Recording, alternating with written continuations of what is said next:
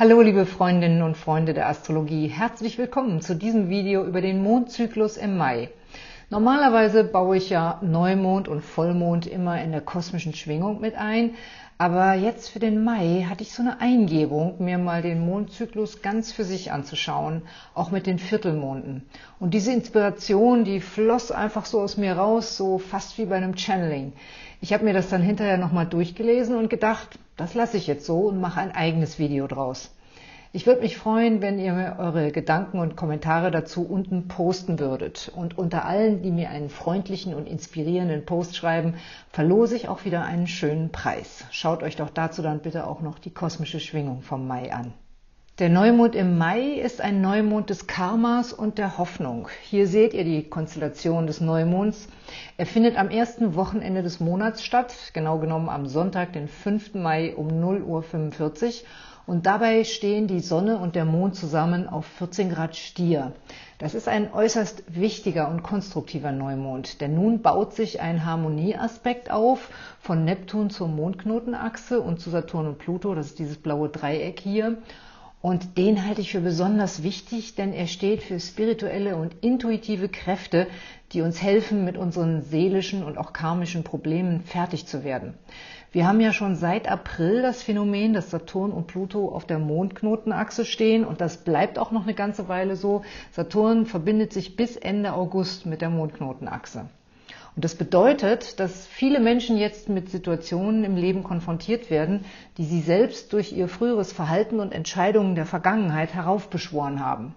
Wer an Inkarnation glaubt, wird vielleicht feststellen, dass sich Ereignisse und Erlebnisse einstellen, die sich auf Dinge beziehen, die er in einem früheren Leben getan hat. Das schließt auch die Begegnungen mit Seelenpartnern ein, bei denen man spürt, dass man sie schon lange, lange kennt. Jedenfalls sind das jetzt entscheidende Zeiten, in denen wir die Gelegenheit bekommen, altes Karma aufzulösen und frei für eine bessere Zukunft zu werden, wenn wir Verantwortung für unsere Vergangenheit übernehmen und bereit sind, daraus zu lernen. Und dabei wird uns eben jetzt Neptun helfen und der steht ja für die kosmische Verbundenheit mit allem, was ist. Und auf der praktischen Ebene auch für die Verbindung zu Menschen, die uns helfen und denen wir helfen können. Neptun macht sozusagen diesen harten Karma-Aspekt weicher und zeigt uns Wege zur seelischen und spirituellen Heilung. Dieser Neumond ist also eine sehr hoffnungsvolle Konstellation, denn er verheißt nicht nur seelische Heilung, sondern auch Wege auf der körperlichen Ebene zu mehr Ganzheitlichkeit und Gesundheit zu finden. Er findet ja im Stier statt und der Stier ist das Zeichen überhaupt für körperliche Robustheit und ein starkes Empfinden der physischen Natur. Er steht in guter Verbindung zu Saturn, so dass wir das was wir uns geistig und seelisch wünschen, auch auf der physischen Ebene manifestieren können. Es ist ein wunderbarer Neumond, um die Kräfte des Kosmos in den Körper aufzunehmen und sich mit guter Energie aufzuladen, dabei aber geerdet und realistisch zu bleiben.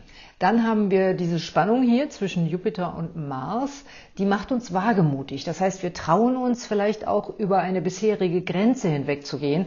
Und weil das Ganze hier eine gute Verbindung zu Merkur hat, können wir geistige Grenzen überwinden und durch neue Gedanken Probleme lösen. Und diese Verbindung von Merkur, Mars und Jupiter ist auch ein Aspekt der Hoffnung und des Optimismus. Deshalb ist dieser Neumond auch ideal, um ein mutiges neues Vorhaben anzuschieben. Und während des Mondzyklus verstärken sich viele dieser guten Aspekte, wenn es auf den Vollmond zugeht. Bei dem ersten zunehmenden Viertel des Mondes steht der Mond dann im Löwen. Das ist an dem Wochenende 11. und 12. Mai. Das ist auch eine super schöne Konstellation, falls ihr eine Party feiern wollt. Und nicht nur der Mond steht sehr schön, er bildet auch dieses positive Harmonie-Dreieck mit Jupiter und Venus. Das bestärkt uns in unserem Vorhaben, lässt unseren Optimismus weiter blühen und wir bekommen auch Hilfe und Unterstützung von anderen Leuten und wirken umgekehrt auch sehr inspirierend auf andere. Der Vollmond ist dann auch wieder an einem Wochenende, nämlich am Samstag, den 18. Mai um 23.11 Uhr. Er betont dann ein weiteres Mal das Zeichen Stier und dessen physische geerdete Kraft. Jetzt zeigt sich, ob unsere Vorhaben, die wir zu Neumond begonnen haben, das Potenzial haben, Früchte zu tragen. Der Mond steht im Skorpion. Das erhöht das Bewusstsein für alle Themen rund um die Nachhaltigkeit und den Erhalt guter Dinge für diejenigen, die nach uns kommen. Jetzt können wir erkennen, woran wir für die Zukunft festhalten sollten und wovon wir uns trennen können, um Ballast loszuwerden. Zu diesem Vollmond bildet die Venus eine Konjunktion mit Aufreger Uranus und gleichzeitig noch Verbindungen zu Mars und Lilith. Das heißt, es wird auch ein Vollmond der Frühlingsgefühle, der Liebe, der Lust und des Flirts. Allerdings formt sich mit diesem Vollmond nun auch wieder die nächste Passage des Spannungsaspektes hier zwischen Jupiter und Neptun und der wird den Juni dominieren. Das bedeutet, dass manche unserer Pläne und Hoffnungen und Ideen abgehoben und übertrieben optimistisch sein können. Da kann uns dann Saturn helfen, auf dem Boden zu bleiben und die Dinge realistisch zu betrachten. Für die Liebe bedeutet es, dass man bei neuen Flirts und neuen Hoffnungen ein wenig Zurückhaltung üben sollte und erstmal abwarten und ganz in Ruhe schauen, wie sich die Sache entwickelt. Das abnehmende Mondviertel am Sonntag, den 26. Mai, kann dementsprechend eine Ernüchterung bringen oder auch den Rückzug eines Flirtpartners, denn der Mond steht dann zusammen mit der Lilith in Spannung zur Sonne. Und zum Merkur, da sagt man leicht Dinge, die man nachher wieder revidiert oder macht Zusagen, die man dann nicht so einhält. Also da sollten wir aufpassen, dass wir auch wirklich meinen, was wir sagen. Vielleicht treten wir auch ins Fettnäpfchen und machen Scherze, auf die unser Gegenüber mit Rückzug reagiert. Es sind jedoch auch plötzliche und heilende Erkenntnisse möglich.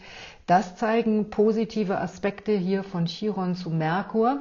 Aber gleichzeitig steht der Chiron auch in einer Spannung zum Mars. Da ist es auch möglich, dass wir uns emotional unberechenbar verhalten oder plötzlich zurückziehen. Das waren meine Gedanken zum Mondzyklus im Mai. Schaut euch zu den Konstellationen bitte auch noch die kosmische Schwingung im Mai an. Da bin ich auch noch mal ganz genau auf dieses Quadrat zwischen Chiron und Mars eingegangen. Und ans Herz legen möchte ich euch auch mein Special über Lilith, die am 3. Mai für neun Monate in die Fische wechselt und natürlich das Video mit den Tendenzen für die zwölf Sternzeichen. Ich wünsche euch alles Gute mit den Sternen.